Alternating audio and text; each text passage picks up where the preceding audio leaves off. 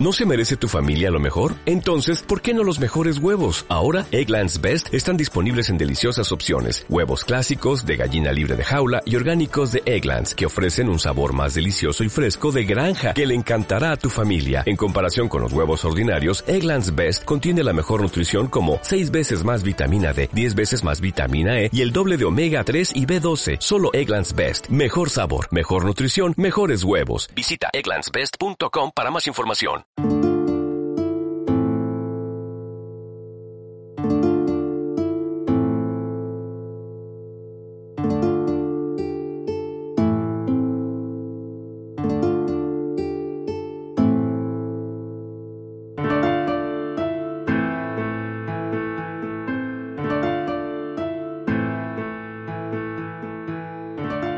Hola a todos, bienvenidos al undécimo y último capítulo de la primera temporada de Meridiano Historia. Hoy va a ser un capítulo especial porque aparte del tema del que vamos a hablar, al final haremos un poco de recapitulación de todo lo que han sido estos programas de, la temporada, estos seis meses que hemos estado en, en antena, por así decir. Y bueno, y en principio pues estoy con un contertulio solamente y esperamos que los demás se vayan uniendo al programa, pero no es seguro, así que bueno, esperamos que, que sí, que al final estén todos y podamos cerrar la temporada como, como se merece. Así que nada, empezamos con los medios de contacto como siempre. Tenemos presencia en Facebook y en Google Plus, en el perfil Meridiano Historia. Luego también tenemos perfil en Twitter, arroba Meridiano Histor, y por supuesto el correo electrónico que es meridianohistoria arroba gmail.com. Así que si queréis comentarnos algo, pues nos mandáis ahí un mensaje y bueno, nosotros lo escucharemos gustosamente y lo contestaremos con total seguridad. Bueno, pues nada, vamos a empezar como siempre presentando a los contertulios. Alejandro Salman, buenas noches. Hola Alberto, buenas noches. Aquí estamos una noche más para comentar otro pellizco de nuestra historia, de la historia de la humanidad. Bueno, hoy generalmente lo suelo presentar yo, pero te voy a dejar a ti hoy. ¿De qué vamos a hablar hoy, Alejandro? Sí, pues efectivamente, Alberto, hoy vamos a hablar de una cultura precolombina muy interesante, muy llamativa, que es la cultura de los incas, que es una cultura que dejó huella en toda Sudamérica, sobre todo destacó por su arquitectura y por la obra pública, y que vamos a ver que es una cultura que tuvo una religión con mucha personalidad y con mucha fuerza interior, lo que les hizo crecer muy rápido y expandirse por grandes zonas de Sudamérica, como vamos a ver, y creo que es una cultura no tan conocida, a lo mejor como pueden ser los aztecas o los mayas, pero que tuvo una grandísima importancia, una grandísima fortaleza y que esperemos que la cultura incaica guste a nuestros oyentes y a nuestros seguidores. Pues a mí desde luego que sí, porque yo soy un auténtico apasionado de este tema, como ya he repetido muchas veces, me encanta el periodo colonial español allí en América, la conquista, la colonización y todo eso. Así que nada, a mí a mí me va a encantar, eso eso está claro. Así que nada, vamos a empezar con los incas. Perfecto. Bueno, pues antes de hablar de la civilización incaica, de cómo nació, y cómo se extendió rápidamente por grandes territorios de Sudamérica, es muy importante hablar antes de algunas culturas preincas, porque las culturas preincas dejaron unos vestigios, dejaron una serie de influencias muy importantes que sirvieron como base y como inspiración para el posterior crecimiento y expansión de los incas, como hemos comentado. Hay varias culturas preincas vamos a comentar características generales de las que yo pienso que son las cuatro culturas preincas más importantes, que van a ser la cultura chavín, la cultura paracas, la cultura nazca y finalmente la cultura mochica. Vamos a ver en qué destacaron principalmente para entender mucho mejor después la llegada de los incas y bueno, comentar en cuanto a estas culturas preincas que se desarrollaron a lo largo de 1400 años aproximadamente, se establecieron a lo largo de la costa peruana y también en las tierras altas andinas, y muchas de estas culturas preincas, digamos que destacaron sobre todo por su cerámica ritual, su gran capacidad de adaptación y por utilizar perfectamente todos los recursos naturales, todos los recursos que daba la tierra y el mar, y bueno, si quieres podemos empezar en primer lugar con las características principales de la cultura chavín. Perfecto, claro que sí. Pues mira, la cultura chavín, más o menos, se desarrolló entre el 900 y el 200 antes de Cristo, aproximadamente, se desarrolló en el actual país del Perú y digamos que la cultura chavín tuvo su origen en el pueblo denominado Chavín de Guantar, que digamos que está a unos 300 kilómetros al norte de la ciudad de Lima, lo que actualmente es la capital de la República Peruana, y esta cultura luego se extendió rápidamente por toda la costa y por todas las sierras de alrededor, y desde el punto de vista arquitectónico, el principal ejemplo es el llamado Templo de Chavín de Guantar, que fue construido en granito blanco y negro de piedra caliza, y esto hace deducir que las rocas se tuvieron que haber traído, que tuvieron que haber sido arrastradas desde lugares lejanos, ya que en esas zonas no había rocas de esas dimensiones. Por otro lado, es importante indicar también que este pueblo de Chavín, esta cultura, creó con éxito un sistema de drenaje con varios canales, es decir, demostraron al mismo tiempo también un conocimiento acústico avanzado.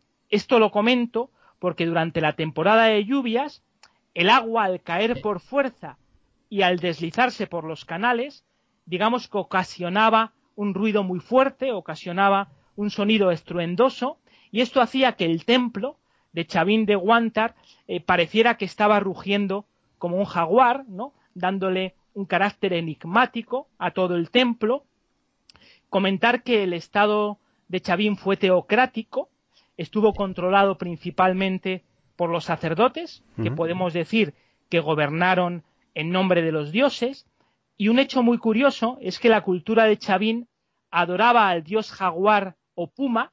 Aquí volvemos a encontrar una similitud, por ejemplo, con las culturas precolombinas de Mesoamérica, por ejemplo, con los olmecas que se desarrollaron en México, en la zona de Tabasco y Veracruz, que ellos mismos se consideraban como hijos de un jaguar. Para las culturas mesoamericanas el jaguar simbolizaba la tierra, la fertilidad, el fuego, pues para los incas, a pesar de estar distantes en tantos kilómetros, el jaguar también tenía una gran importancia y simbolismo, posiblemente por la fuerza, agresividad y belleza que transmitía este animal y que servía de motivación o de inspiración para el crecimiento de estas culturas prehispánicas. Y por último, comentar en cuanto a la cultura chavín, que fue una cultura, una sociedad muy clasista, los sacerdotes y guerreros acaparaban absolutamente todos los recursos, mientras que el pueblo era explotado para producir cada vez más. Esto nos recuerda a otras épocas y a otros lugares del mundo. Estas serían las características más llamativas de la cultura chavín, de esta cultura preinca. Y bueno, si quieres pasamos a la segunda, que sería la cultura para. Antes un, antes un inciso, claro. Em, la cultura chavín fue la primera cultura que se asentó ahí en esa zona y que luego terminó siendo los incas, ¿no? Que se encontraron con los eh, españoles. bueno, se mezclaron con, con otras culturas como la Paracas que vamos a comentar ahora, digamos que sí, cuando llegaron los incas se encontraron ya vestigios, eh, restos de estas civilizaciones que más o menos ya estaban llegando al ocaso, se encontraron con algunas de ellas, las absorbieron y tomaron influencias culturales y sociales importantes que les sirvió a los incas para hacerlas más sólidas y ya para desarrollarse como nación y como imperio. perfecto. Eh, pues sí, si quieres seguimos con los paracas, por ejemplo. Sí, pues la cultura paracas eh, se desarrolló entre el 700 antes de Cristo y el 200 después de Cristo, aproximadamente. Concretamente, esta cultura paracas se desarrolló en la costa sur de la actual República del Perú y, como comenté, digamos que surgieron tras el colapso de la cultura chavín. Parece ser que el nombre de Paracas significa lluvia de arena o gente de frente amplia o gente de frente grande, sobre todo la cultura Paracas destacó por sus técnicas quirúrgicas, es decir, eh, técnicas quirúrgicas que hacían en el cráneo y que recibían el nombre de trepanaciones craneanas, que consistía en abrir una incisión en el cráneo, generalmente era para curar enfermedades o para curar heridas de los guerreros que habían sido erosionados durante el combate, y un hecho muy curioso es que al finalizar esta operación se solía colocar una lámina de oro para que se pudiera cerrar la herida, ¿no? Pues un hecho muy curioso, esta trepanación eh, practicada por la cultura paracas. Luego comentar que en cuanto a la economía propiamente dicha, pues se basaba principalmente en la pesca y en la recolección de mariscos. Por tanto, esto indica que el mar fue elemento clave para la supervivencia de este pueblo, para su desarrollo y para su consolidación con el terreno y con el medio ambiente. Y bueno, estas son las llamativas, las características más llamativas, perdón, que podemos destacar de la cultura paracas. Y en tercer lugar vendría ya la cultura nazca. Sí, pero la cultura paraca, antes de empezar con, la nazca, la cultura paraca era una cultura muy orientada al mar, ¿no? Sí, principalmente el mar fue elemento básico, efectivamente, para su crecimiento económico y sobre todo para, para su alimentación. Aprovechaban también, lógicamente, alimentos de la tierra, pero al contar con el mar fue una riqueza de suministro muy importante. Ah, sin lugar a Bueno, y ahora vas con, con la cultura nazca, ¿verdad? Eso es. Pues esta tercera y penúltima cultura preinca de la que vamos a hablar antes ya de meternos con los incas sería la cultura nazca que se desarrolló aproximadamente entre el siglo I y el IX después de Cristo. Esta cultura nazca, concretamente, se desarrolló en la costa sur del país del Perú, como estamos hablando, y digamos que esta cultura nazca también fue como una especie de continuación de la cultura paracas, ya que ambas, digamos que tenían eh, similitudes en cuanto a las costumbres, las técnicas agrícolas, y también en cuanto a los temas militaristas, la cultura nazca destaca sobre todo por los gigantescos geoglifos. Eh, los geoglifos los podemos definir como figuras construidas en las laderas, digamos que consistía en colocar piedras con tonalidades oscuras, que eran de origen volcánico, y se colocaban a manera de mosaico, y esto se hacía para contrastar sobre un fondo más claro, el fondo claro, característico de los desiertos, dando lugar a figuras enormes, muy llamativas desde el cielo o desde largas distancias, todo relacionado con el tema religioso y con el tema cosmológico. Sin lugar a dudas, los geoglifos son muy interesantes, muy, muy llamativos por todo lo que expresan, por la simbología que encierra, y fueron hechos principalmente en las tierras altas del desierto de Nazca. Y finalmente, comentar en cuanto a la cultura nazca que destacan sus acueductos subterráneos, que eran muy ingeniosos, así como también su magnífica cerámica polícroma, que se componía principalmente de motivos zoomorfos, con la representación de animales o con figuras en forma de animales. Esto sería lo más llamativo de esta cultura nazca. Mm, y ya un poco fuera del tema histórico que tocamos aquí, ¿a ti esas figuras que te parecen?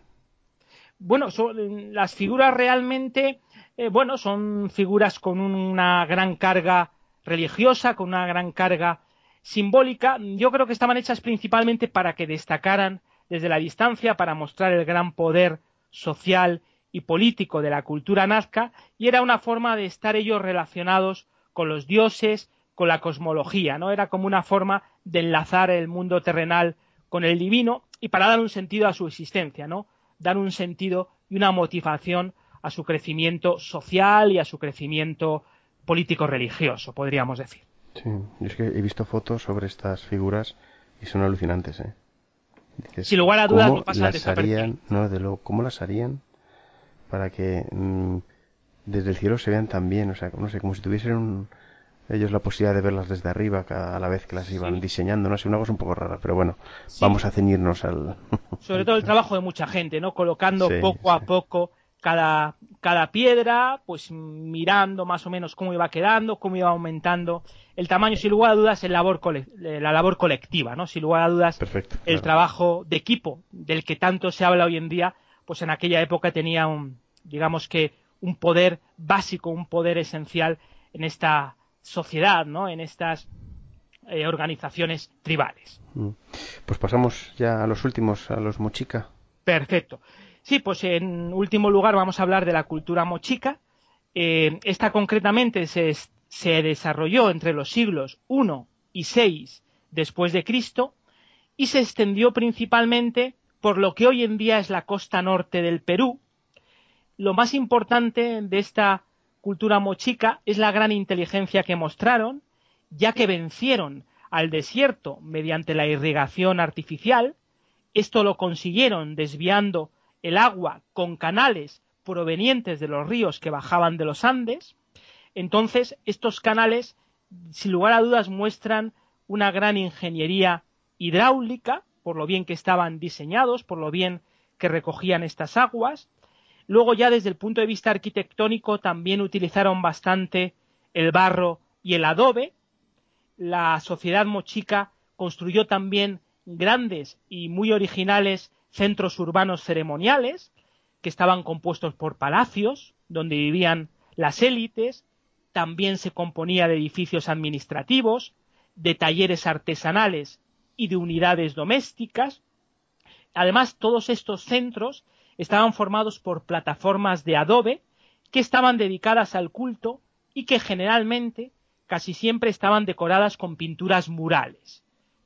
Sin lugar a dudas, esto es lo más llamativo, digamos que eh, los vestigios arqueológicos más profundos que han quedado de esta cultura mochica. Bueno, pues una vez visto estas culturas preincas, que sin lugar a dudas es importante conocer un poco de ellas para entender después la idiosincrasia y toda la forma de ser que tuvieron los incas, pues vamos a ver cómo llegaron, cómo fue el origen de los incas y cómo se expandieron tan rápidamente casi por la mayor parte de, Sudamérica, como vamos a ver a continuación.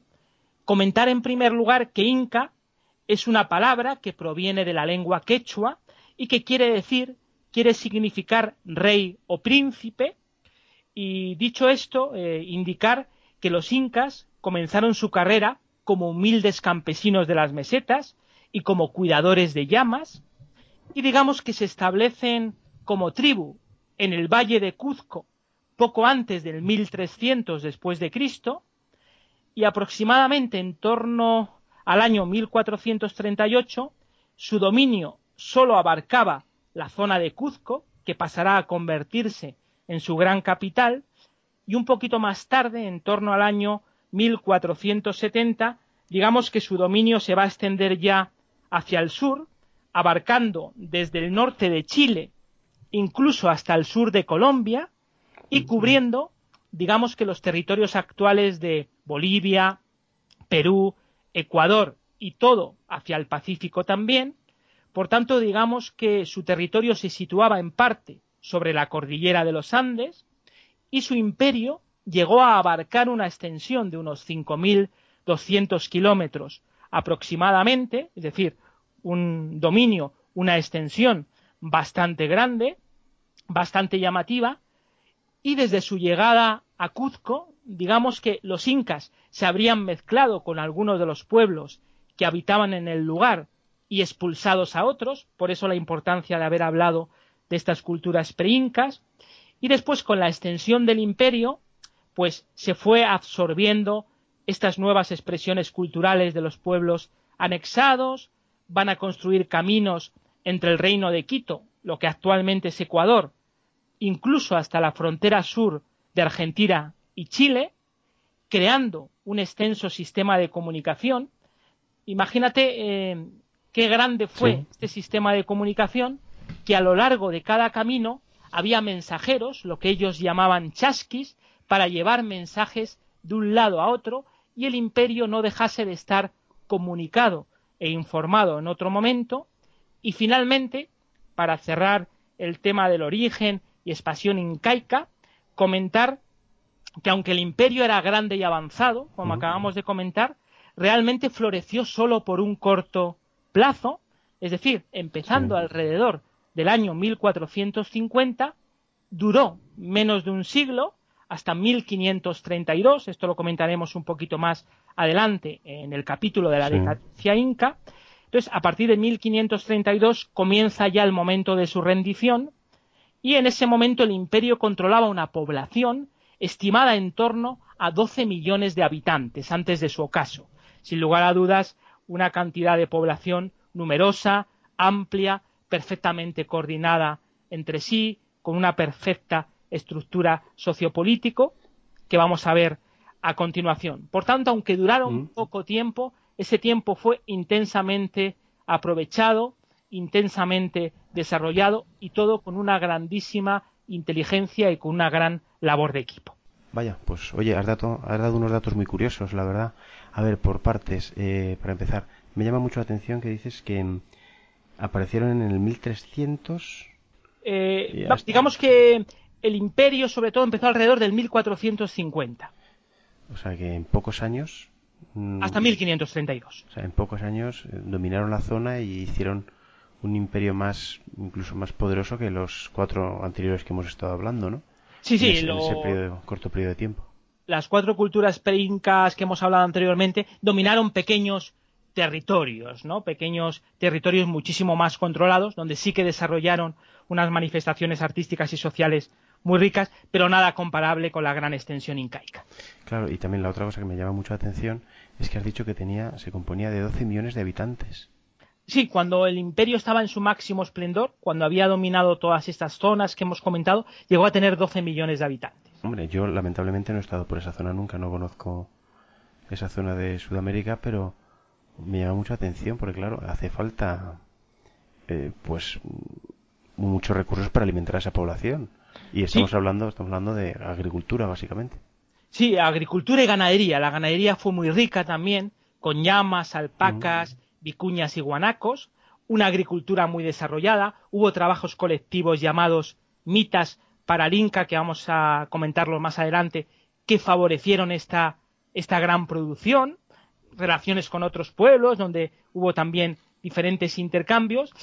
Todo se basó en una gran coordinación. Esto permitió que la producción creciera a toda prisa y como tú dices, dato muy importante, que se permitiese alimentar o tener más o menos contenta y satisfecha a toda esta cantidad de población.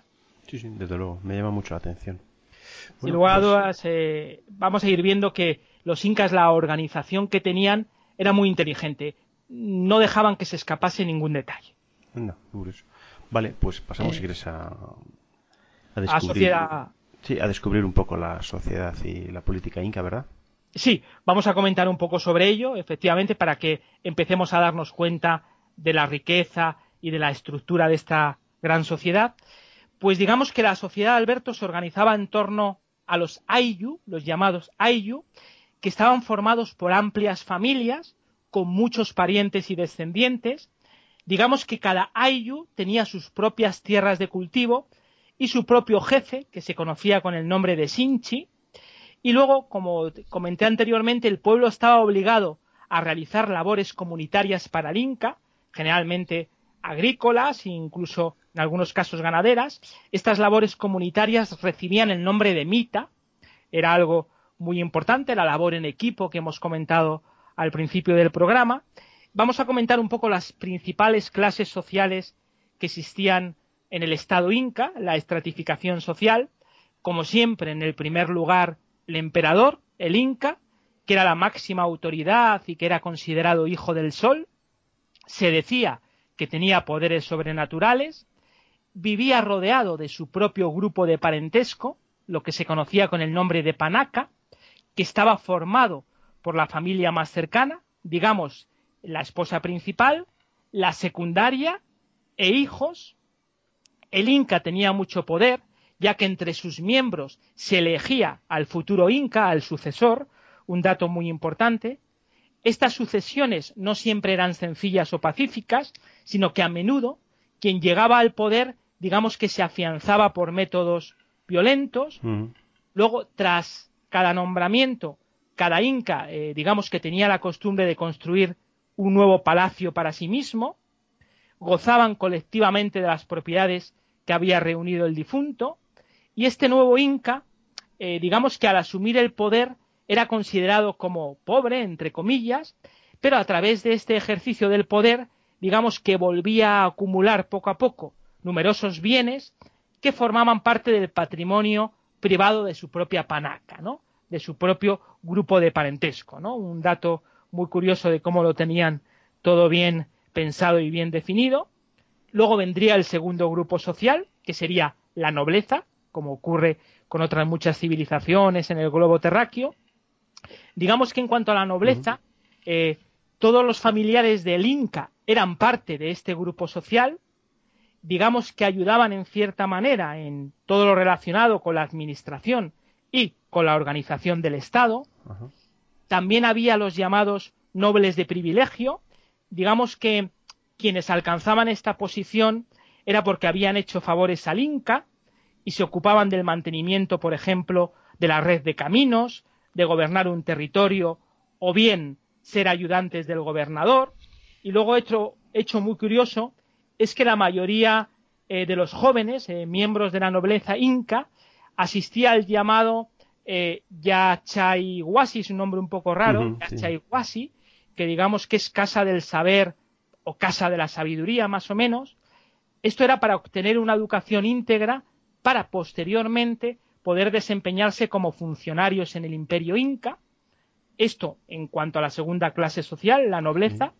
En tercer lugar estarían los llamados curacas, que eran los jefes de los ayus que hemos comentado anteriormente, y digamos que representaban a su comunidad frente al Inca ante posibles problemas o sugerencias que pudieran surgir. Este curaca o estos curacas decidían quiénes iban a la mita, a este trabajo colectivo para el Inca, así como qué productos serían entregados al Inca como sobrante de la producción, así como también encargados de dirigir las ceremonias religiosas. Por tanto, eran personas muy importantes, sobre todo en el tema del diálogo, en el tema del consenso y de las decisiones sociales y personales de sus miembros. Luego, en el cuarto lugar, ya estaría el pueblo, como siempre, dedicados principalmente a la agricultura, como no, eh, aunque otras de sus actividades eran la ganadería, basado en los camélidos andinos, la llama, la alpaca, la vicuña y el guanaco. También se dedicaban a la pesca en las zonas costeras, otra fuente de alimentación importante. Trabajaban la alfarería, la textilería y la construcción. Como puedes observar, no se les escapaba nada. Controlaban prácticamente todos los sistemas de producción que podía haber en aquel periodo. Y por último, muy importante, hablar de los llamados yanaconas, yanaconas, que digamos que son servidores eh, perpetuos del Inca y del Imperio, muchos de los cuales llegaron incluso a ser eh, prisioneros de guerra, a quienes incluso también se les perdonó la vida para que sirviesen al Imperio Inca. Digamos que la condición de Yanacona se transmitía de padres a hijos, era completamente hereditario, un dato muy importante, y luego podemos meter a otros dentro de la estratificación social, generalmente pues opositores, prisioneros de guerra y rebeldes, que incluso llegaron a ser considerados peligrosos para el Estado, se les enviaba a las plantaciones cocaleras de la selva, o bien se les enviaba a las obras de construcción más alejadas en pésimas condiciones de salubridad.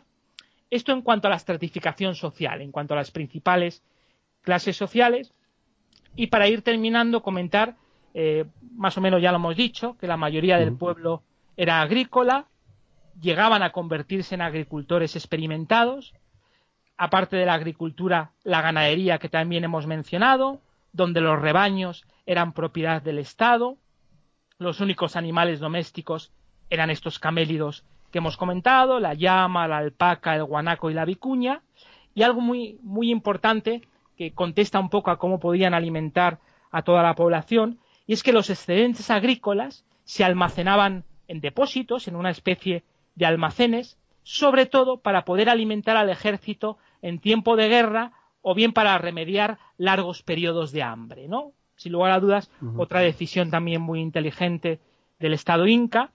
Y bueno, destacó el correo. El correo fue algo fundamental dentro de la sociedad y de la política inca, eh, este correo consistía en ir relevándose en un sistema de postas, es decir, que en dos días, solamente en dos días, podían traer pescado fresco desde el Pacífico a Cuzco, a su capital, y que incluso en unos quince días podían transmitir un mensaje de un extremo a otro del imperio, un dato muy curioso de comunicación, esta cadena tan sabiamente enlazada, y luego también algo muy importante es Todavía no se sabe con exactitud si desarrollaron la escritura propiamente dicha, pero sí que se sabe que para la memoria utilizaban el llamado quipus, que digamos que es una especie de cuerda de la que pendían hilos con un juego de nudos y entonces la posición y el modo de hacerlos, digamos que permitía indicar las cantidades, un sistema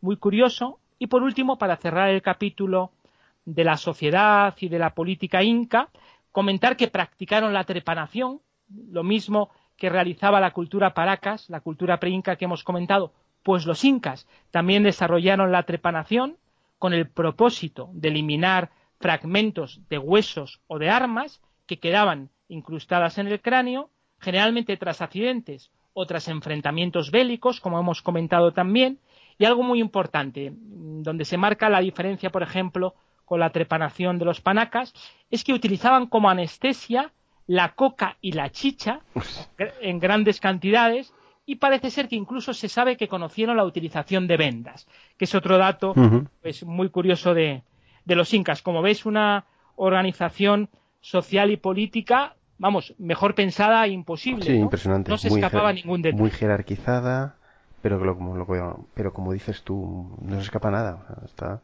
Absolutamente nada. Ahí está Eso fue la clave de su éxito. Claro, ahí está el secreto del éxito, claro. Una pena que durasen tan poco tiempo, ¿no? Pero imagínate si llegan, por ejemplo, a desarrollarse durante un siglo más, ¿no? Los vestigios arqueológicos que podríamos tener actualmente para nuestro gozo y disfrute. Sí, sí, desde luego, desde luego. Qué curioso. Además, en estos, los incas no disponían de escritura, ¿no?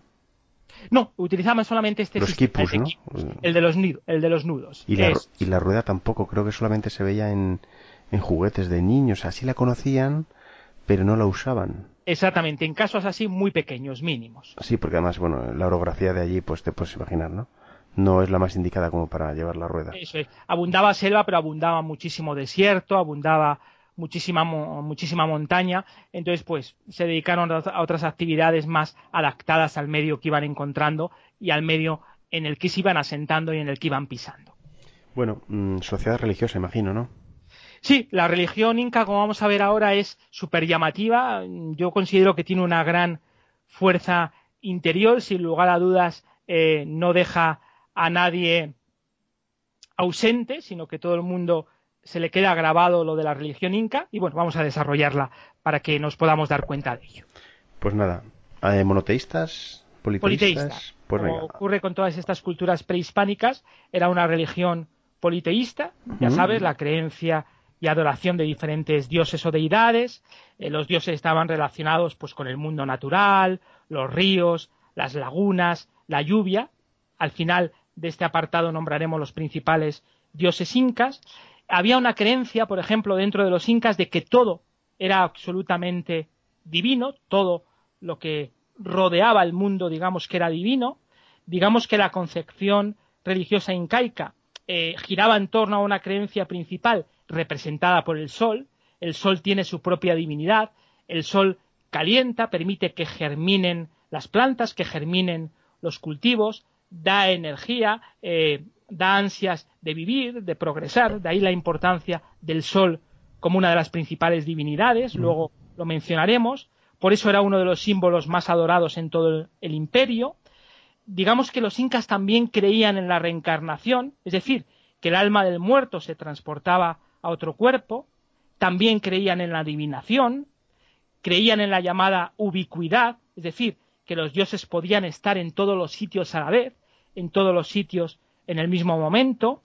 Luego, algunas prácticas religiosas tradicionales de los incas, por ejemplo, eran las consultas a los oráculos, los sacrificios a los dioses como ofrenda, incluso entrar en trances religiosos, incluso confesar públicamente sus pecados, por ejemplo, las ceremonias públicas religiosas eran muy numerosas, eh, se celebraban con una gran periodicidad, eran incluso muy complicadas, muy sofisticadas, eh, digamos que estaban basadas sobre todo en temas relacionados con la agricultura, la salud y la curación de las enfermedades, así como en la recolección de la cosecha y el cultivo, como siempre el alimento básico para la supervivencia, por tanto el alimento también es símbolo de culto y digamos que en las ceremonias más importantes, las que consideraban de mayor esplendor, de mayor trascendencia, se sacrificaban animales vivos y en raras ocasiones parece ser que también humanos, como siempre, como ofrenda a los dioses, se han descubierto restos arqueológicos que indican que parece ser que se sacrificaban niños o adolescentes, como hemos dicho antes, con ocasión de ceremonias importantes, como no, en honor de los dioses, para propiciar las buenas cosechas, las abundantes lluvias, la buena y próspera germinación de los cultivos e incluso para ahuyentar desastres como pestes o sequías. Luego hay algo muy característico, muy típico de la religión incaica, que es la llamada huaca, que posiblemente has oído hablar de ella, que digamos que es un término para determinar que un lugar es sagrado. Es decir, huaca se podía mm. denominar tanto a una montaña como a un río o arroyo. Una huaca podía ser un árbol, podía ser un ídolo de piedra o madera, podían ser las tumbas, una huaca incluso podía ser un cuerpo enterrado de un antepasado, siempre y cuando fueran objetos de adoración. Es decir, a las huacas digamos que se les atribuyen poderes bien para producir beneficios o incluso también para producir males. Por tanto, se las tenía mucho respeto. Cuando algún lugar o cuando algún objeto era considerado como una huaca, se la tenía mucho respeto, se andaba muchísimo con muchísimo cuidado con ella, ¿no? Con muchísima precaución. Comentar en cuanto a la momificación, que también llevaron a cabo los incas, lógicamente no de la maestría, no gozó de, del esplendor que tuvo la egipcia, pero sí que practicaron una momificación bastante curiosa. Digamos que sustituían los tejidos blandos con arcillas, se efectuaba la desecación a través del fuego, luego se curaba el cuerpo con humo, se untaba con betún, bálsamo y otras resinas, nos recuerda mucho a la momificación egipcia en algunos aspectos, se procedía luego a rellenar el cuerpo con hierbas de propiedades antisépticas, lógicamente no tenía el ritual, no tenía la complejidad de la momificación egipcia, pero cómo nos recuerda mucho a ella y, y tan distante pues en el tiempo y tan distante en kilómetros, pues otro misterio más de la humanidad, ¿no? Como todas las culturas parecen estar relacionadas por algo cósmico, algo... El sol, eh, adoraban al sol como los egipcios. Sí, sí. Muy, muy curioso. Mentalmente, sin lugar a dudas, tenemos que estar conectados de alguna manera, ¿no? Mm, ahora mismo no se nos ocurre otra explicación así Sí, algo, algo, extraño parece que hay, ¿verdad? Objetiva, exactamente, tienes toda la razón. Y bueno, comentar un hecho también muy curioso que se comenta mucho de los incas, que las niñas más bellas e inteligentes eran nombradas vírgenes del sol y se dedicaban a, servir al inca en los palacios, un hecho muy curioso, ¿no? Si una niña salía muy guapa, muy bella, pues se le daba esta posibilidad de vivir alrededor del inca, de servirle, de vivir con cierto lujo, y a lo mejor su familia vivía en la pobreza, pero ella, gracias a esta belleza, era nombrada Virgen del Sol y podía tener una vida mucho mejor, mucho más dedicada al Inca. Incluso había otras mujeres también muy bellas, pero que no alcanzaban a lo mejor la belleza máxima y que también incluso podían dedicarse al sacrificio, parece ser. Pero bueno, lo que son las vírgenes del Sol, las más bellas, vivían al lado del Inca y por último, para cerrar el capítulo de la religión, pues comentar, nombrar a los principales dioses, si te parece. Sí, por favor. Estaría Viracocha, la divinidad principal, el que ocupa el primer lugar en el panteón, este Viracocha. Inti, el dios sol que ya hemos comentado. Mamacocha, por ejemplo, que sería la diosa de las aguas. Pachamama, la madre tierra. Mamaquilla, la diosa de la luna. Mamasara, bonitos nombres, Mamasara, diosa del maíz, Pachacamac, dios de los temblores, de los terremotos. Ellos pensaban que cuando había un terremoto, cuando se movía la tierra, era ocasionado por este dios, Pachacamac, dios de los temblores, de las tormentas y de los terremotos. Se le tenía mucho pánico y muchísimo respeto. Bueno, pues oye, se ha conectado, se ha conectado aquí otro contertulio. ¿Qué tal, Juan Andrés? Hola, Alberto, ¿cuánto tiempo? Sí, la verdad es que sí, hacía mucho que no nos veíamos en esta situación, grabando. Un saludo, sí, Juanma. Sí, la verdad que las responsabilidades eh, profesionales y otro tipo de cosas han impedido eh, en este momento que pueda grabar más programas, pero bueno, eh, quería aprovechar que este es el último programa de la primera temporada para aparecer y al menos saludaros y, saludar a los oyentes. Claro, hombre, que tú y yo empezamos esto Alex lo continuó, pues nada, vamos a, darle el cierre, el cierre que se merece, sin olvidarme de, de José Ramón, claro, pero bueno, José Ramón hoy no ha podido estar, así que nada, hoy cerraremos la temporada, espero que dignamente por lo menos. Sí, no, yo el programa de Japón totalitario será para la siguiente temporada, supongo. Sin problema. Que por ya digo, por motivos profesionales no he podido, no he podido hasta ahora grabarlo, pero bueno, se queda ahí en cuarentena y seguramente lo grabaremos a principios de la segunda temporada. Perfecto. Pues la segunda temporada empezará con mucha fuerza con ese gran programa que tienes preparado sobre el Japón totalitario. Efectivamente, Alejandro, también un saludo para ti. igualmente, igualmente bienvenido a la tertulia, que la vas a enriquecer mucho. Pues vamos a seguir. Venga, pasemos. Hemos hablado de la religión, acabamos de terminar con la religión y pasamos con el arte. ¿Qué te parece, Alex? Perfecto, vamos a comentar el arte inca, que también fue muy importante, muy importante. Cerraremos con el Machu Picchu, su gran obra arquitectónica, tan conocida desde el punto de vista turístico, tan visitada. Pero bueno, principalmente vamos a hablar en primer lugar de las características generales del arte, sobre todo la arquitectura, en lo que destacó, la obra pública. Bueno, comentar que el arte inca pues destacó por el trabajo de la piedra y de la arquitectura y digamos que podemos eh, distinguir tres tipos de arquitectura dentro de las manifestaciones artísticas incaicas. En primer lugar estaría la arquitectura civil, que está representada por las construcciones eh, de las casas en las comunidades o ayllus, así como las residencias de los gobernantes incaicos. Esto es lo que englobaría la arquitectura civil. Luego, en segundo lugar, estaría la denominada arquitectura militar, que son construcciones especializadas en la defensa de los territorios incaicos, que servían como refugio y lugares de contraataque. Y en tercer lugar, la llamada arquitectura religiosa, que son las construcciones de templos, pues dedicadas al culto y a la adoración de los diferentes dioses incaicos. Fueron famosos los caminos reales de los incas también, eh, con escaleras y túneles tallados en la roca, así como, por ejemplo, puentes que permitían salvar las corrientes de agua y las gargantas.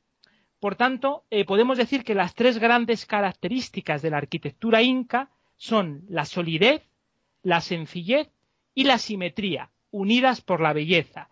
Esto es lo que puede destacar en términos generales a toda la estructura y el sabor de la arquitectura inca.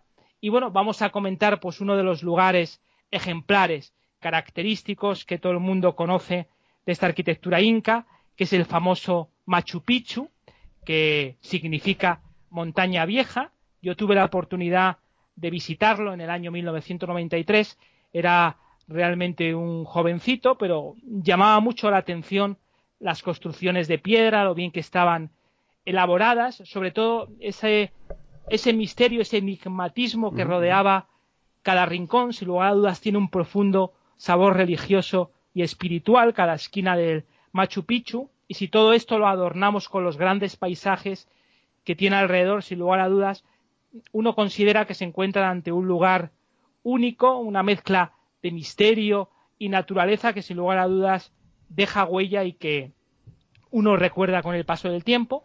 Vamos a comentar, si os parece, las características principales del Machu Picchu, de la montaña vieja. Como hemos dicho, está considerada una obra maestra de la arquitectura y de la ingeniería.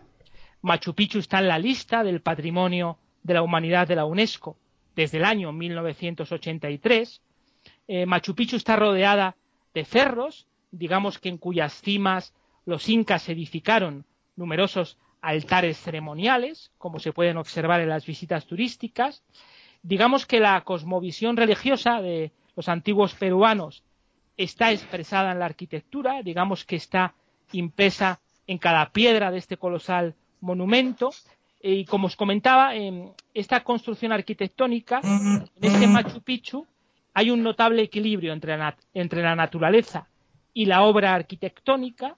Eh, digamos que tiene dos grandes zonas eh, diferentes según la función que cumplen. En primer lugar, dentro del Machu Picchu estaría el sector agrario, donde podemos observar terrazas y canales de agua. Y en segundo lugar, el sector urbano, donde ahí estaría el Templo del Sol, el Observatorio para la Medición del Tiempo, la roca sagrada para funciones rituales, hay varios templos, En el Machu Picchu podemos ver también un mausoleo o tumba, así como cuatro plazas de diferentes niveles. Y bueno, ya cerrando el Machu Picchu, que recomendamos a todas las personas que puedan visitar para que lo vean en situ. Bueno, cerrando, cerrando, creo que está cerrado de hecho, ¿no? Creo eh, actualmente el, Machu Picchu. Creo que el turismo lo tiene muy restringido, ¿no? Pues no sabría decirte, esa información no la tengo, pero es posible a lo mejor que estén con remodelaciones, a lo mejor que por muchas visitas han puesto en peligro la estructura, pero realmente no tengo la información actual. Bueno, perdona que te he cortado. No, no te preocupes. No, comentar que también desde el punto de vista arquitectónico fue importante la ciudad de Cuzco, que fue la capital de los incas, que se compone, bueno, pues de bellos y lujosos edificios públicos, que estuvo habitada por una multitud ruidosa y un ambiente eh, ajetreado. También tuve la oportunidad de conocer la ciudad de Cuzco en ese mismo año. No es una ciudad excesivamente amplia, excesivamente grande, pero sí que hay un bello contraste entre los restos de construcciones incas y los restos de la época colonial española. Es una ciudad muy turística, se mezcla mucho la cultura indígena actual con la de los visitantes, ¿no? Hay, hay una gran riqueza antropológica y sociológica, sin lugar a dudas, quien vaya a ver el Machu Picchu, que no deje de visitar eh, la ciudad de Cuzco, se va a sorprender, como he dicho, desde el punto de vista humano y sociológico, unido a los vestigios artísticos. Y bueno, comentar también, la cerámica fue importante también para los incas, como otra manifestación artística, sobre todo la cerámica ceremonial, que era enterrada con los difuntos, llenos de alimentos o bebidas también, que servirían a los muertos en su camino hacia el otro mundo, otra similitud, muy importante con el antiguo Egipto, y luego digamos que estas principales artesanías de los incas pues eran la cerámica, los tejidos, los adornos de metal y las armas con adornos principalmente. Luego ya cuando llegaron los españoles, digamos que la alfarería inca empezó a perder su función mágica y ceremonial y se volvió simplemente utilitaria. Luego, en cuanto a la escultura, esta ya suele limitarse a representaciones puramente zoomorfas, sobre todo de llamas, vicuñas y alpacas. En cuanto a la pintura, se, se hacía principalmente sobre mantos o bien murales en las paredes, digamos que se enlucía todo con barro para posteriormente poder pintar sobre ellas con mayor facilidad. En los tejidos, las pinturas, por ejemplo, se hacían sobre mantos de lana y se usaban colores muy vivos. Y en cuanto a la música, que también fue original de la civilización inca, se sabe que la música se utilizaba sobre todo en los servicios religiosos, que se utilizaban instrumentos de viento, que parece ser que simbolizaban al cielo, se utilizaban incluso instrumentos de percusión que simbolizaban la naturaleza, utilizaron un calendario lunar, eh, parece ser que dividían el año en doce meses, cada uno con su correspondiente fiesta. Eh, digamos que cada fiesta se celebraba pues mediante procesiones, danzas y ofrendas a los dioses. Es decir, como resumen de estas manifestaciones artísticas más pequeñas, podemos decir que el arte inca se caracterizó por la sobriedad, la geometría y la síntesis, tendiendo sobre todo muchísimo más a lo práctico y funcional que a lo formal propiamente dicho. Esto es lo, más llamativo que podemos comentar eh, de la arquitectura inca y de otras manifestaciones artísticas desde un punto de vista resumido. Mm, oye, un apunte. El máximo exponente de este arte inca fue, como tú has dicho, Machu Picchu y tal, ¿no? Eso es. Oye, la sillería de los edificios de Machu Picchu es, es muy irregular, ¿no? Tenía era bastante peculiar por lo que yo tengo entendido, ¿no? Sí, aunque sí que estaba muy bien alineada de lo que yo recuerdo que visité en Machu Picchu. Sí, pero eran como, no era como una, por así decir, una fila de ladrillos colocada eh, en línea recta. Como la conocemos nosotros de otras culturas. No, no era, no era exactamente así. No, digamos que era más, más rudimentaria, más ancestral, pero aún así sí que estaba realizada de una forma bastante firme, o por ejemplo a mí es la impresión que me dio. Sí, desde luego, porque mira, ha llegado 500 años después, pues sigue estando, bueno, más de 500 años sigue estando ahí, o sea que bien hecha estaba, eso es evidente. Sí, sí, sin, lugar a dudas. Bueno, pues tenemos otra sorpresa, se acaba de conectar otro con tertulio, José Ramón Vega, ya está por aquí. ¿Qué tal, José Ramón? Hola, buenas noches a todos. Eh, disculpad el retraso y llegar de esta manera tan de improviso y de imprevisto, a última hora prácticamente, pero bueno, eh, al final es lo que tiene. Las obligaciones eh, nos atañen a todos y nos obligan a estar fuera de lo que realmente lo que nos interesaría, que es estar aquí con todos vosotros. Y bueno, a veces hay que llegar a última hora prácticamente cuando estés prácticamente cerrando todo. Sí, sí. Bienvenido, José Ramón. Muchas gracias a Alex. Eh, buenas noches también, Juanma. Buenas noches, José Ramón, ¿qué tal? Hombre, yo creo que como es el último programa de la temporada, lo suyo sería que estuviéramos los, cuatro. el, núcleo duro del podcast. Exactamente, el cierre estival. Mm, efectivamente. Mira, despediremos la temporada como debe ser, todos juntos aquí. Vamos a seguir con Alex, con el índice. Pasamos, hemos pasado del, del arte inca y seguimos con, bueno, un poco la decadencia inca y, la aparición de, de los españoles, ¿no? Entiendo. Sí, exactamente. Llegamos al final de este imperio glorioso de los incas, llegamos a su declive, como siempre todo tiene un comienzo y un final. Y bueno, comentar en cuanto a la decadencia inca, que fue muy importante el conflicto surgido entre Huáscar y Atahualpa, estos dos hermanos, que marcaría el inicio de la decadencia del imperio incaico, esta lucha por el poder.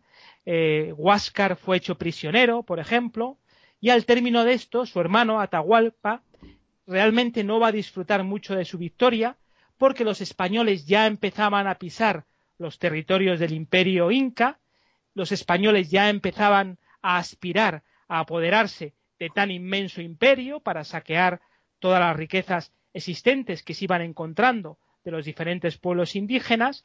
Eh, bueno, recordar que los españoles venían comandados por Francisco Pizarro y Diego de Almagro. En la segunda temporada posiblemente hagamos un podcast ya concreto de Francisco Pizarro. Y bueno, eh, comentar que Atahualpa va a ser hecho prisionero por los invasores españoles. Desde allí mandaría matar a su hermano Huáscar. A partir de aquí ya es el declive del imperio inca. Los españoles empiezan a tomar todo el poder, empiezan a controlar todos los territorios incas, empiezan a perder sus costumbres, empiezan a perder sus creencias y la cultura occidental europea empieza a absorberlos. Por tanto, podemos decir eh, que el imperio inca, que fue creado en algunas décadas, desapareció en menos de una generación también, pero sí que nos ha dejado para el recuerdo y para la observación actual, pues numerosas ruinas magníficas que atestiguan su breve esplendor, ¿no? Fue una decadencia rápida, también fue un imperio que duró poco tiempo, pero lleno de sabiduría, lleno de fuerza, y aunque la decadencia fue principalmente con estos enfrentamientos por el poder y sobre todo con la entrada masiva de los españoles, podemos decir que fue una decadencia elegante, progresiva, que sin lugar a dudas dejó en el recuerdo todos sus vestigios, dejó en el recuerdo toda su espiritualidad y todas sus costumbres, y en cierta manera los españoles lo supieron valorar y lo supieron apreciar con el paso del tiempo.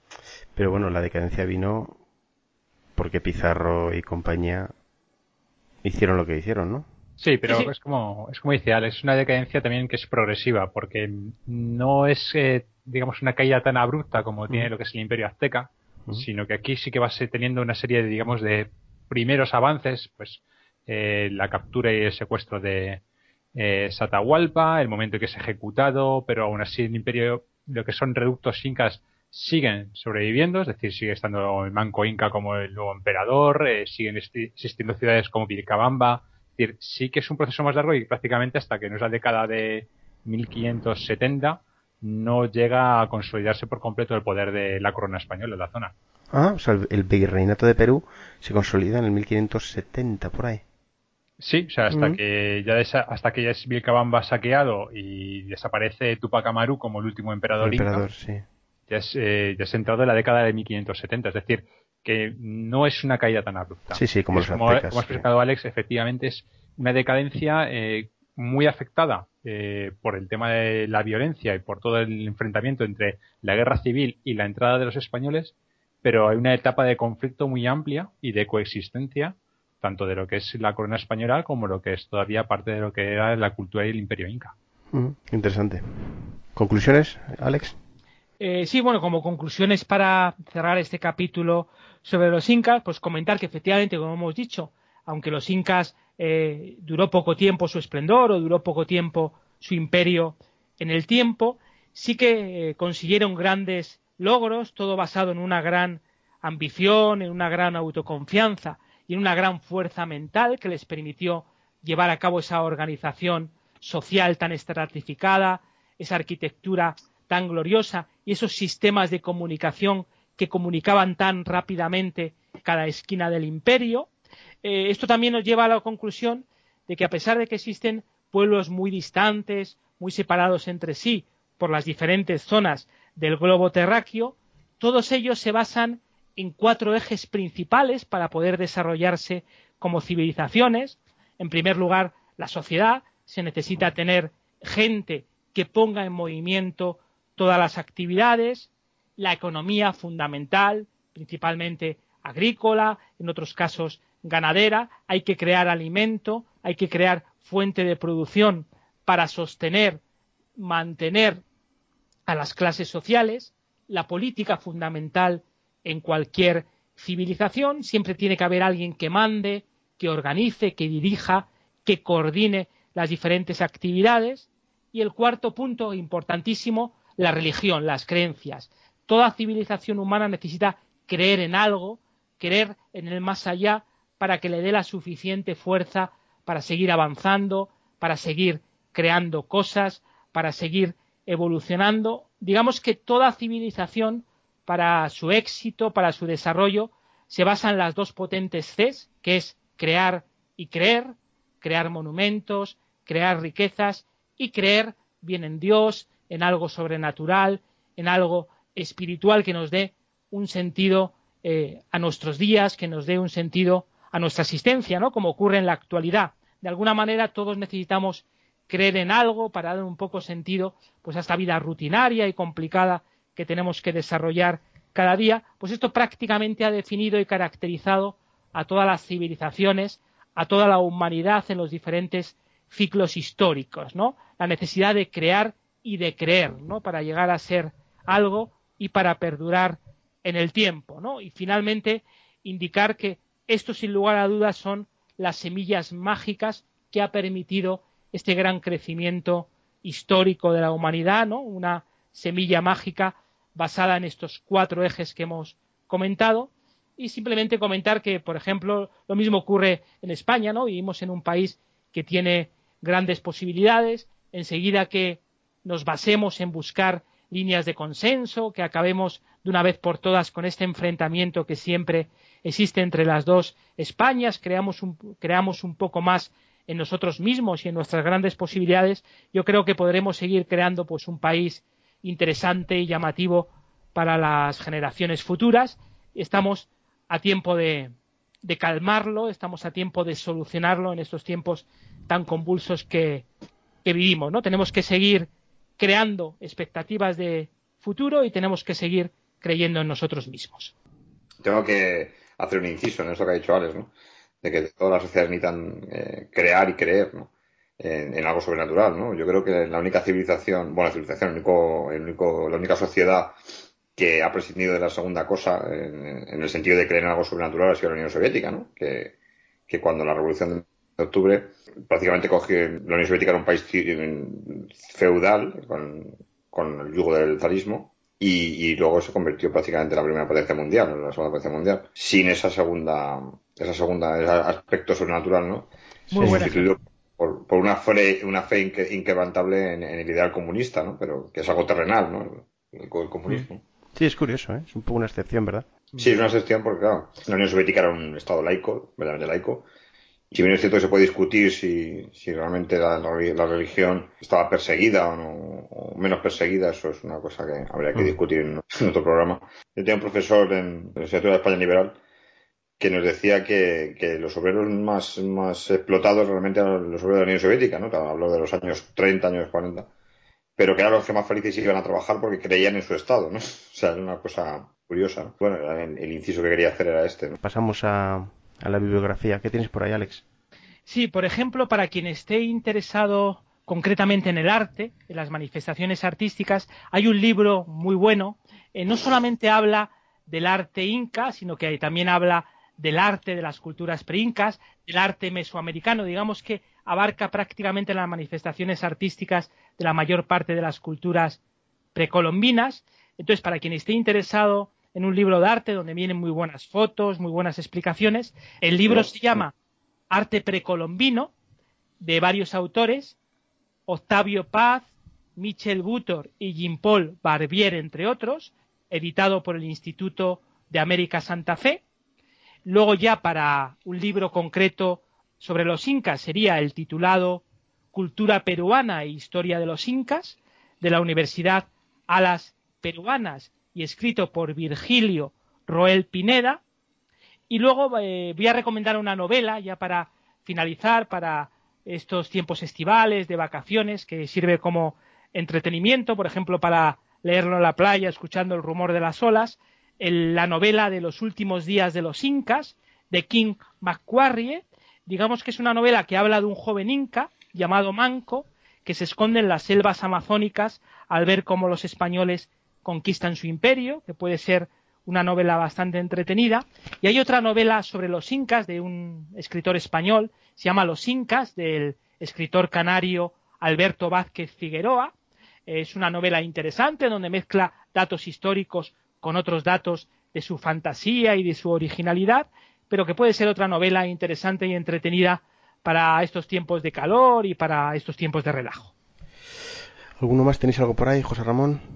Tendríamos también, por ejemplo, para sobre todo narrar un poco lo que es la conquista de Perú y más sobre todo la parte última con la caída de Vilcabamba, podríamos coger a Henry Kamen y su libro Imperio, la forja de España como potencia mundial, la editorial Aguilar, en el cual, bueno, pues el historiador nos plantea cómo se forja el Imperio español y principalmente muy bien relatado, eh, pues una buena parte que sí puede ser interesante para nuestros oyentes de lo que es eh, la conquista del Imperio Inca. Mm, ¿Pero es una novela o es un libro? No, libro de ensayo, libro de ensayo de historia. vale. Bueno, pues nada, señores, ya con esto, pues podemos dar por finalizado el capítulo y por extensión nos despedimos por de la temporada número uno. Aquí terminamos esta maravillosa temporada. Y nada, eh, no sé si queréis hacer alguna observación, alguno de vosotros. Bueno, yo quería preguntaros a los tres eh, ¿qué, os ha parecido esta experiencia que hemos empezado. Creo que son 10 programas, ¿no, Alberto? Sí, Sí, este es un décimo. Sí, es el décimo, Un décimo. Pues preguntaros un poco vuestras impresiones, ¿no? Sobre, sobre esta, esta aventura que hemos empezado. A ver, Alex, venga, arráncate tú. Bueno, sí, yo simplemente comentar que yo creo que esta primera temporada la cerramos con mucha ilusión, con muchas ganas de comenzar en septiembre, si Dios quiere y no ocurre nada, comenzar la segunda temporada. Eh, bueno, hemos podido tener algunos pequeños errores, a lo mejor en algún podcast. Lógicamente, todos los temas históricos de los que hablamos son muy amplios. Eh, puede haber pues algunos pequeños errores, pero que yo creo que todos los que nos siguen, todos nuestros oyentes saben que todos los temas los hemos desarrollado con una gran profesionalidad, con un gran rigor histórico, aportando siempre datos reales y objetivos, siempre huyendo de la fantasía, siempre siendo muy históricos y que nuestro objetivo en esta segunda temporada es perfeccionarnos mucho más si es posible y que esperamos que a nuestros seguidores y a muchos más que se quieran unir nos sigan dando su calor y aliento en esta segunda temporada que comienza en septiembre.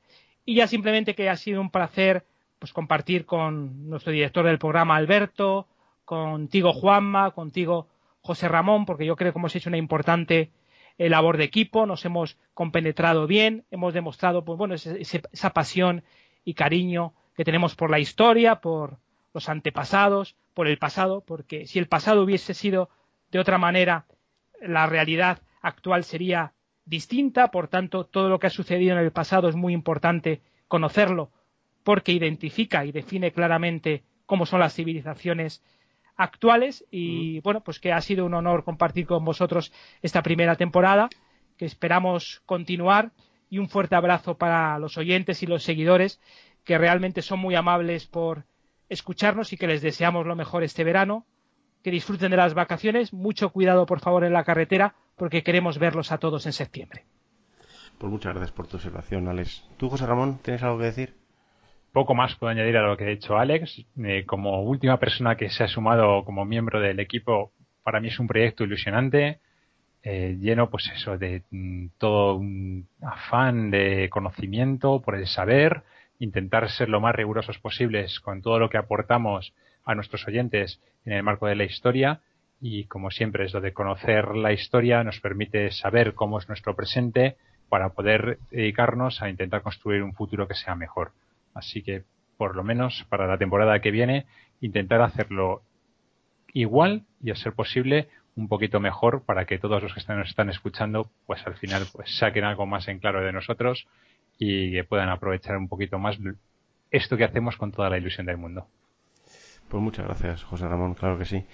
Bueno, pues yo, no sé, esto me lo debería haber preparado, pero no sé, yo como iniciador de este proyecto con Juanma, la verdad es que tengo, no sé cómo decirte, una, unos sentimientos muy extraños, ¿no? Empezamos un poco como una broma, Juanma y yo, pues hablando por, por Skype y intentando, bueno, pues mira, vamos a hacer un podcast de historia, que los dos nos apasiona la historia. Y bueno, y poco a poco hemos ido creciendo. Por supuesto, no tenemos el impacto que tienen otros podcasts como Istocas, Memorias de un Tambor, Zafarrancho Podcast, Antena Historia, por supuesto no, no, llegamos a esos números, pero, pero hombre, tenemos nuestra cuota de descargas y, da un poco de miedo, da un poco de vértigo, ¿no? Porque, joder, ves, ves los gráficos de, de a dónde llegan tus descargas y ves que estamos por todo el mundo, por toda América, Sudamérica, eh, toda Europa también, Australia, Japón, China, Rusia incluso, o sea que da un poco de vértigo, la verdad. Yo me siento muy orgulloso, muy contento y, sobre todo, bueno, eh, muy afortunado de tener el, el, equipo que tengo porque hay un buen rollo increíble entre todos, todos nos llevamos genial y dudo mucho que, que, que nos vayamos, que esto vaya algún día mal porque es muy difícil conseguir un equipo así, la verdad. Es para estar orgullosos de, de lo que hemos conseguido ¿eh? y creo que en la segunda temporada podremos crecer más aún habrá que hacer alguna incorporación, os tendré que subir el sueldo un poco. Sí, sí, Alberto, lo estamos esperando.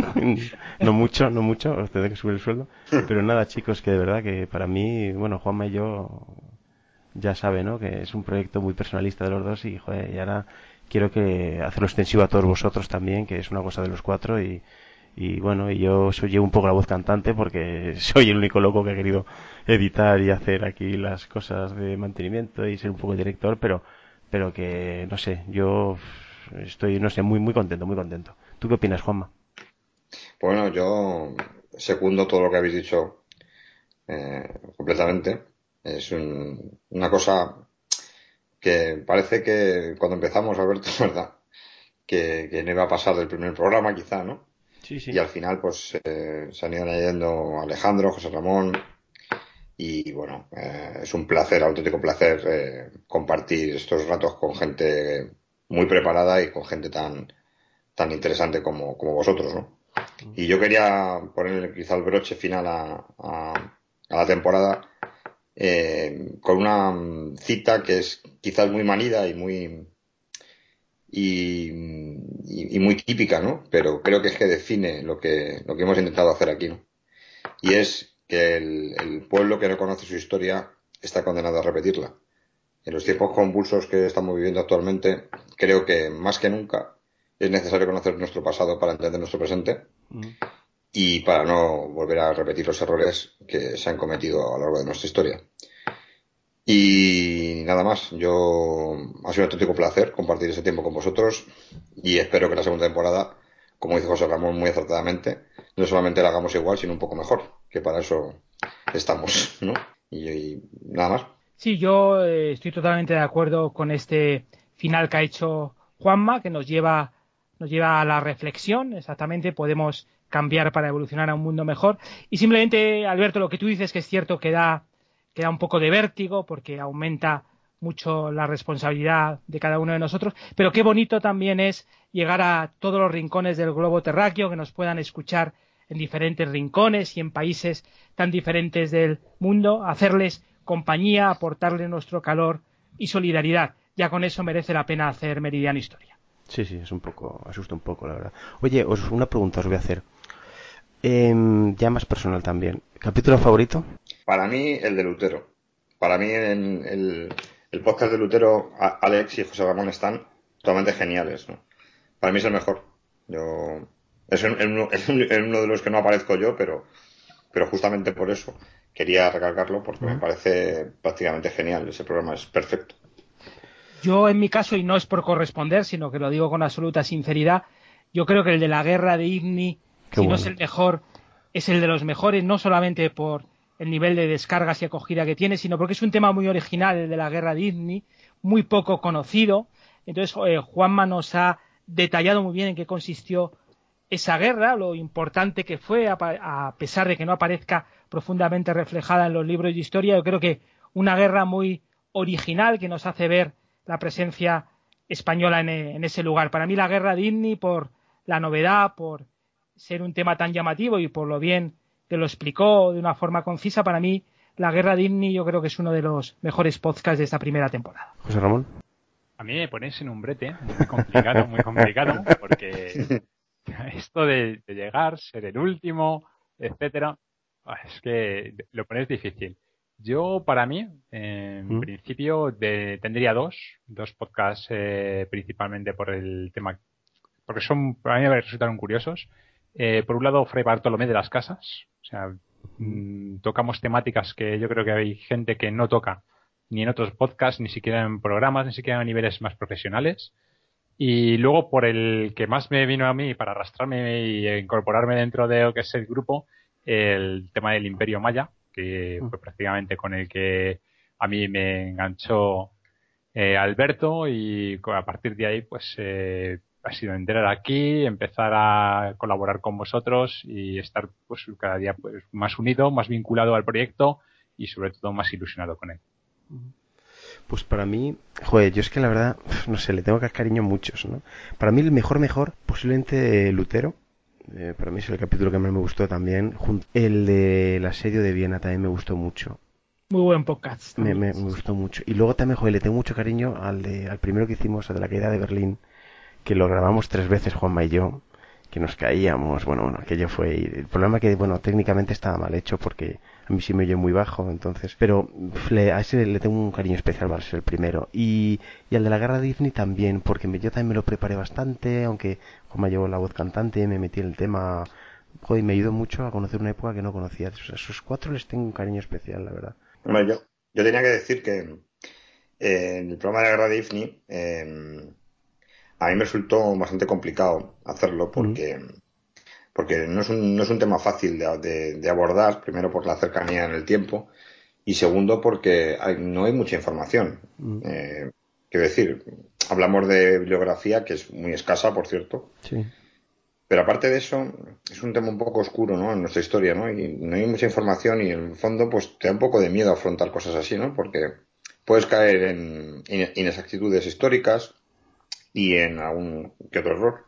Pero bueno, quería decirlo porque, porque fue el segundo programa y, y también nos costó mucho hacerlo, Alberto, ¿eh? Porque... Sí, sí, sí, nos costó, sí. Sí, nos costó, Pero el primero, el primero, evidentemente, también le guardo mucho cariño en la calle de Muro de Berlín, porque fue el primero y sobre todo porque, porque fue un poco más aficionado, digamos, ¿no? Sí, pero sin embargo no estuve exento de perfeccionalismo, ¿te acuerdas que Sí, claro. Estuvimos ahí, oye, preocupados, lo, lo, lanzamos esta, no, bueno, vamos a hacer una cuarta, no, tercera, tal.